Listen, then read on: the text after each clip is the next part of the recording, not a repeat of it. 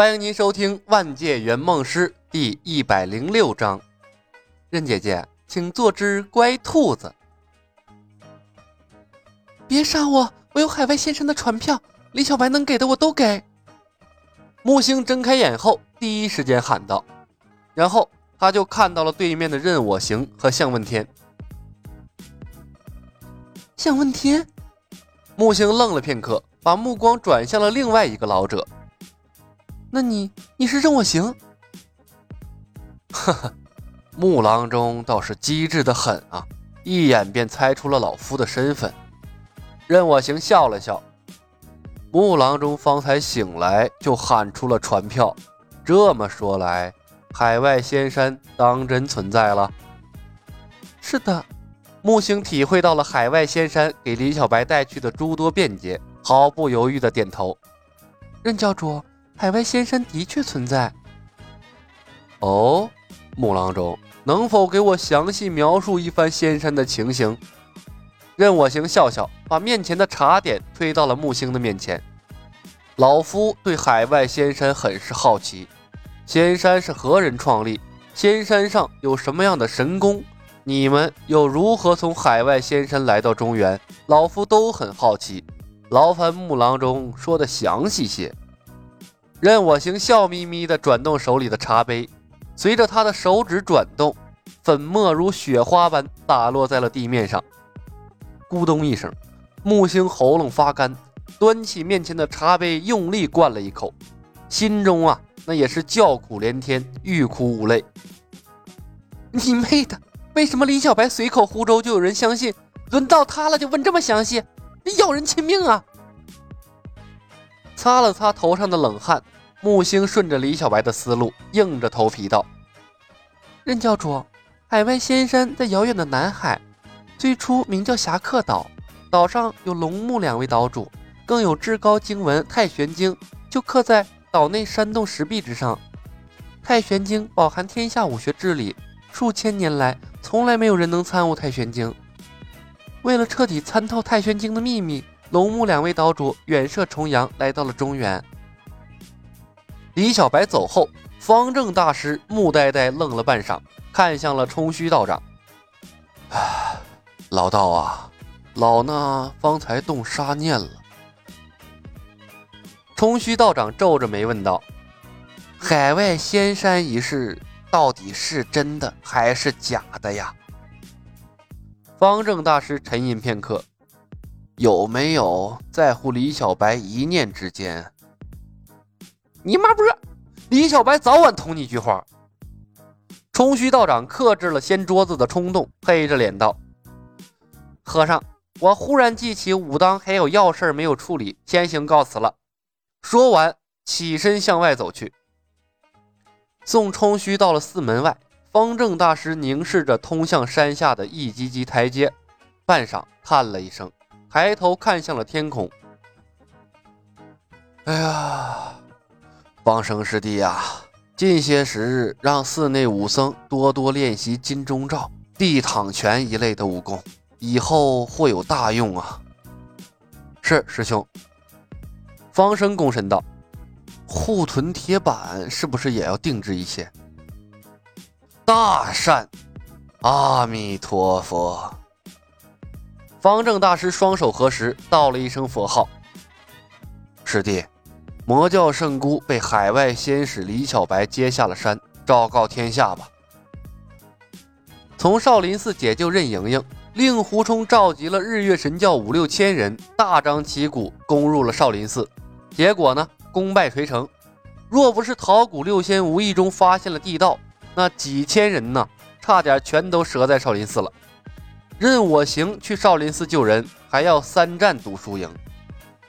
想我李小白单枪匹马，三言两语便把任盈盈从少林中解救了出来。果然呢，不要脸才是圆梦师的生存之道啊！李牧悠哉悠哉地走在下山的路上，是一脸的得意。哼，任我行，你抓我郎中，我抓你女儿，人手一个人质，大家呀扯平了。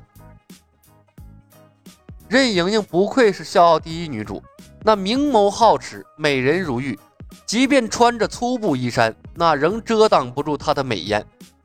幸亏木星不是许愿和令狐冲在一起，不然的话，这任务难度何止高了一筹啊！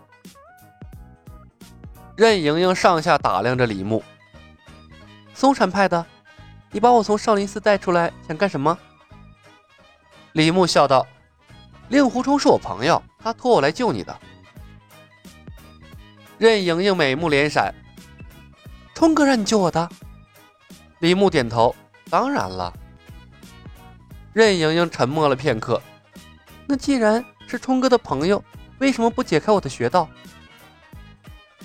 朋友妻不可欺呀！李牧转头看了他一眼，淡声道：“任姐姐。”我有一招天外飞仙，特别的残忍，我怕忍不住伤了你，和令狐冲啊就做不成朋友了。两人身后，乐后的脸不自觉地抽搐了一下。什么天外飞仙？任盈盈一脸疑惑。李小白来笑傲江湖的时间，正是他自囚于少林的时候，外界发生了什么，他是一无所知。李牧环视左右。那乐后脸色一变呢，情不自禁的后退了两步。这时，路边一只野兔从草丛里跑过，李牧拔出青莲剑，看到那只兔子了吗？嗯，任盈盈点点头，看了眼草丛里快要跑没影的野兔，疑惑的看着李小白，不明所以。突然，李牧从他的身边消失，下一秒已经出现在了野兔后面，青莲剑。从后面穿起了野兔，任盈盈面色大变。乐后瞅着被剑穿刺的野兔，莫名的想起了那个无辜的嵩山弟子，一时间竟也升起了在背后垫一块铁板的冲动。李牧用剑挑着野兔，悠悠的飘了回来，把兔子在任盈盈面前一亮，瞧，这就是天外飞仙。天外飞仙。任盈盈看着野兔，那是口干舌燥啊。和李牧前后脚下山的冲虚道长，恰好目睹了传闻中的天外飞仙，然后呢，整个人都呆住了。老道屏住呼吸，试探着调转手里的剑，向后挡了一挡，脸色突然变得非常难看。随后啊，他就停下了脚步，决定让那李小白先走。李牧把剑上的兔子拽了下来，笑着说道。任姐姐，我知道你聪明伶俐，智计多端，但你最好乖乖的，不然的话，你就是这只兔子。相信你也不愿意看到我和令狐兄反目相向的一天吧？任盈盈看着李牧，又看看那只可怜的兔子，嘴唇动了动，却根本不知道该说什么，只能对着李小白挤出了一个比哭还难看的笑容。